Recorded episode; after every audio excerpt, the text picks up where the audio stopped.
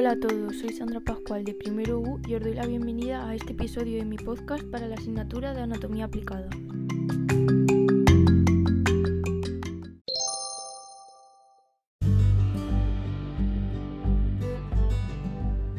En este episodio voy a hablar sobre el aborto.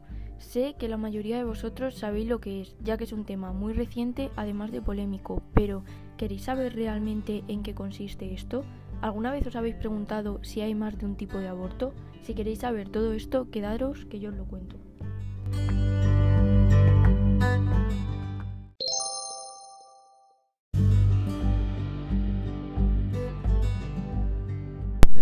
Para empezar con este podcast me gustaría definir el término aborto para que todos sepamos de lo que estamos hablando.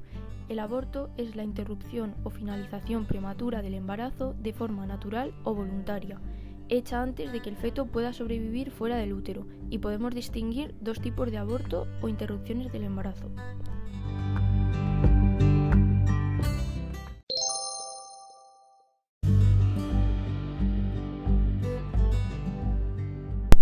El primer tipo de aborto es el aborto espontáneo.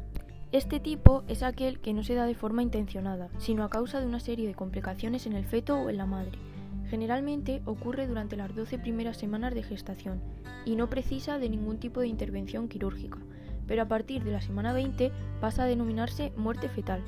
La tasa de aborto espontáneo se encuentra entre el 15 y el 20% entre aquellas mujeres que saben que están embarazadas. Según datos recogidos, 3 de cada 10 mujeres que se quedan embarazadas por primera vez sufren un aborto natural, algo que plantea muchas preguntas y dudas sobre las posibles causas.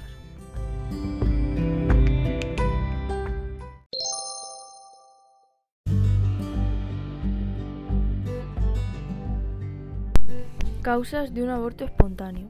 Hay que tener en cuenta que más de la mitad de los óvulos fecundados no son viables y se expulsan de forma espontánea. Para la mayoría de las mujeres esto pasa desapercibido, ya que los únicos signos que se dan de este hecho es un sangrado ligeramente mayor del habitual durante la menstruación. Las causas de un aborto espontáneo pueden ser varias, aunque lo más común es que se deba a problemas en los cromosomas de los embriones. Esto es que el embrión tiene algún problema en su dotación cromosómica o en su contenido genético que permite su implante en el útero para no su desarrollo final. También existen otros factores, como niveles hormonales, anómalos como la diabetes no controlada, la incompetencia del cuello uterino o algunos medicamentos. Sin embargo, otros tipos de causas pueden ser infecciones, obesidad, problemas físicos en los órganos reproductores de la madre, problemas con la respuesta inmunitaria o enfermedades graves. Además, la edad también puede ser un factor determinante. A mayor edad, mayor es la probabilidad de sufrir un aborto espontáneo, especialmente a partir de los 40 años.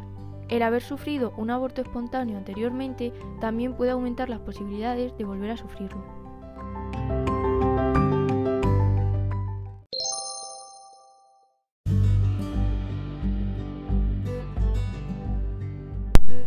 Síntomas de un aborto espontáneo.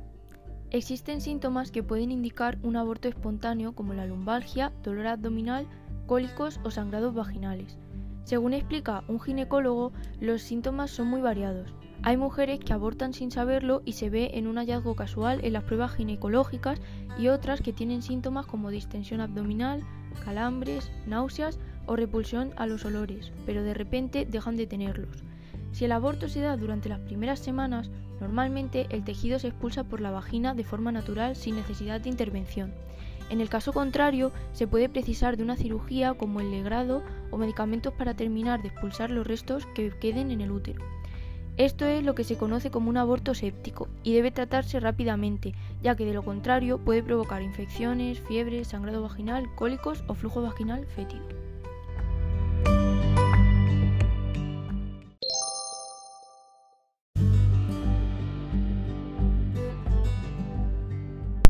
La muerte fetal. Como hemos dicho antes, cuando el aborto ocurre con posterioridad a las 20 primeras semanas de gestación, se conoce como muerte fetal, y en estos casos siempre se requiere de una cirugía para extraer el feto del útero. En este caso, eh, que es muy extraordinario, pues solo ocurre en menos del 1% de los embarazos, los primeros síntomas suelen ser el detectar un menor movimiento del bebé o espasmos y dolores en la pelvis, la espalda o el vientre. Los factores como el tabaquismo, la hipertensión arterial o la diabetes pueden aumentar las probabilidades de que esto ocurra. pero también se puede producir por enfermedades infecciosas, anomalías congénitas graves, posmadurez o entre otras patologías.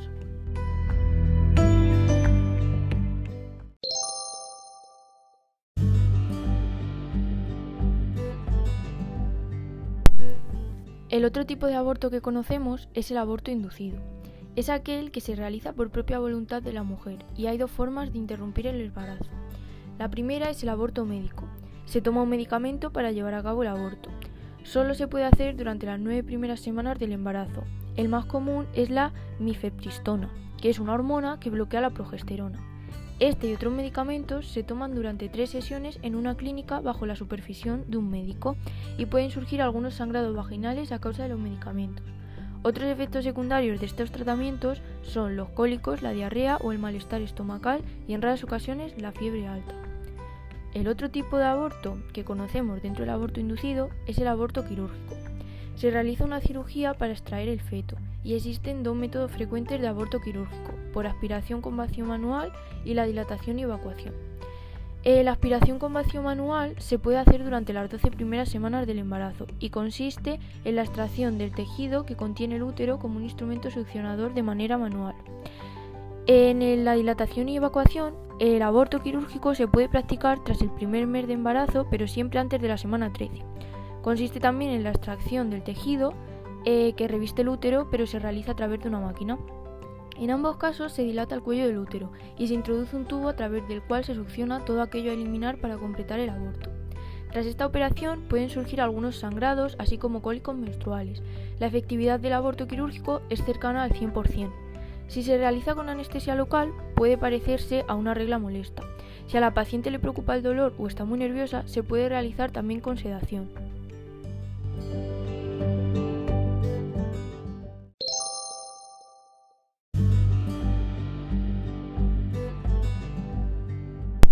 Para finalizar este podcast me gustaría hacer una breve recapitulación de todo lo que hemos hablado. En primer lugar, diferenciar los dos tipos de abortos, que son el espontáneo y el inducido.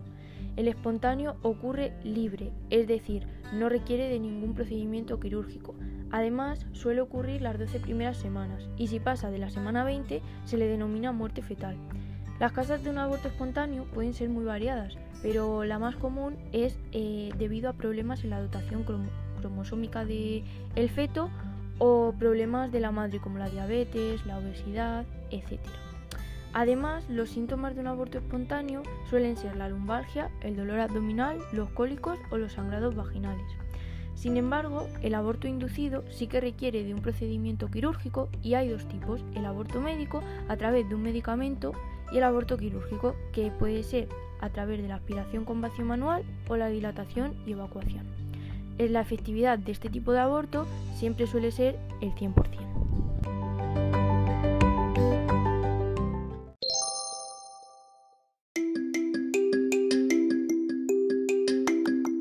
Muchas gracias por escuchar este podcast. Espero que a la vez de útil les haya parecido interesante y nos vemos en el siguiente episodio. Un saludo.